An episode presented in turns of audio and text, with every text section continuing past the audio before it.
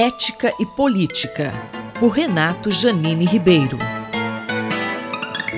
Professora Janine, o ministro da Educação, Milton Ribeiro, disse que as crianças com deficiência atrapalham o ensino das demais.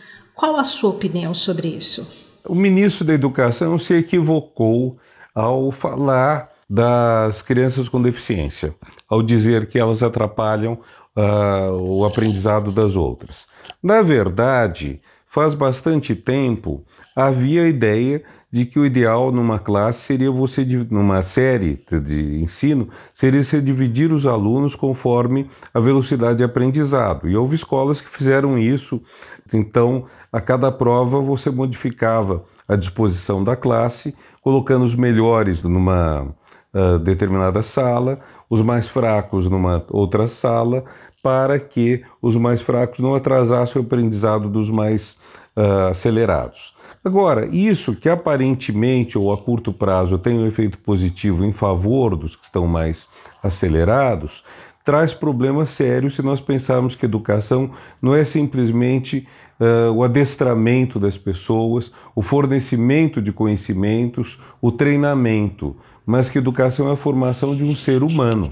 Porque na sua relação com as pessoas, você vai ter relações com pessoas diferentes. Umas pessoas mais rápidas, outras pessoas mais vagarosas, pessoas que são mais aptas para o conhecimento em matérias científicas, pessoas que são mais capazes de conhecimento em matérias humanas, gente que é melhor nas relações humanas, gente que é mais adequado para lidar com objetos e coisas.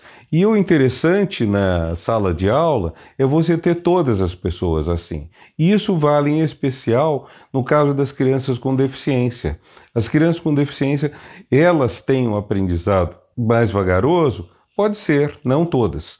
Ah, pode ser que algumas tenham, mas ah, o fato é que isto faz que todos os alunos convivam com pessoas de todos os tipos. E um dos enormes problemas da nossa educação e da nossa sociedade, mas que a educação reproduz e agrava, é o apartheid social. Nós temos uma educação na qual você não tem um convívio, por exemplo, de ricos com pobres, ou mesmo de cores diferentes da pele, de culturas diferentes, o convívio é pequeno. Basicamente, nós temos uma gigantesca separação social, um apartheid, que o Cristóvão Buarque aportuguesava para apartagem. Você tem um apartheid social enorme.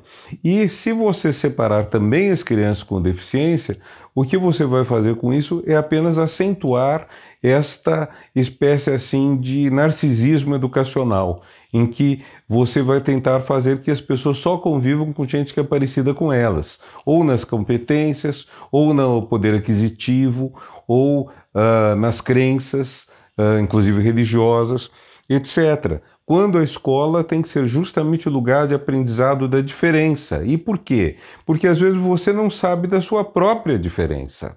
Na verdade, não é só aprender a diferença do outro, é aprender a diferença sua. Nós somos seres diferentes e somos iguais em direitos. Quando dizemos todos os seres humanos são iguais, ninguém quer dizer com isso que somos idênticos, somos clones.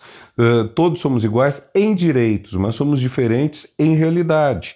Então, o que isso quer dizer? Que a igualdade de direitos é justamente a possibilidade de cada um se valorize na sua diferença.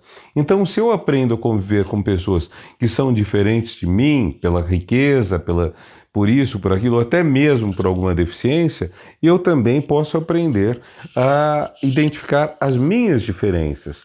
E como deve ser a educação das pessoas com deficiência?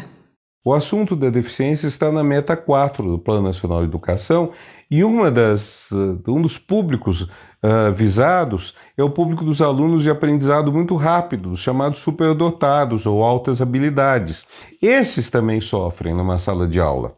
Eles também têm dificuldade, às vezes, de aprendizado no convívio com os outros. Então, o que você tem que ensinar? Você tem que fazer todos aprenderem a conviver. É nesse sentido que o ministro se equivoca ao pretender uma separação ainda mais aguda na educação do que a que nós já temos. O professor Renato Janine Ribeiro conversou comigo, Valéria Dias, para a Rádio USP. Ética e Política, por Renato Janine Ribeiro.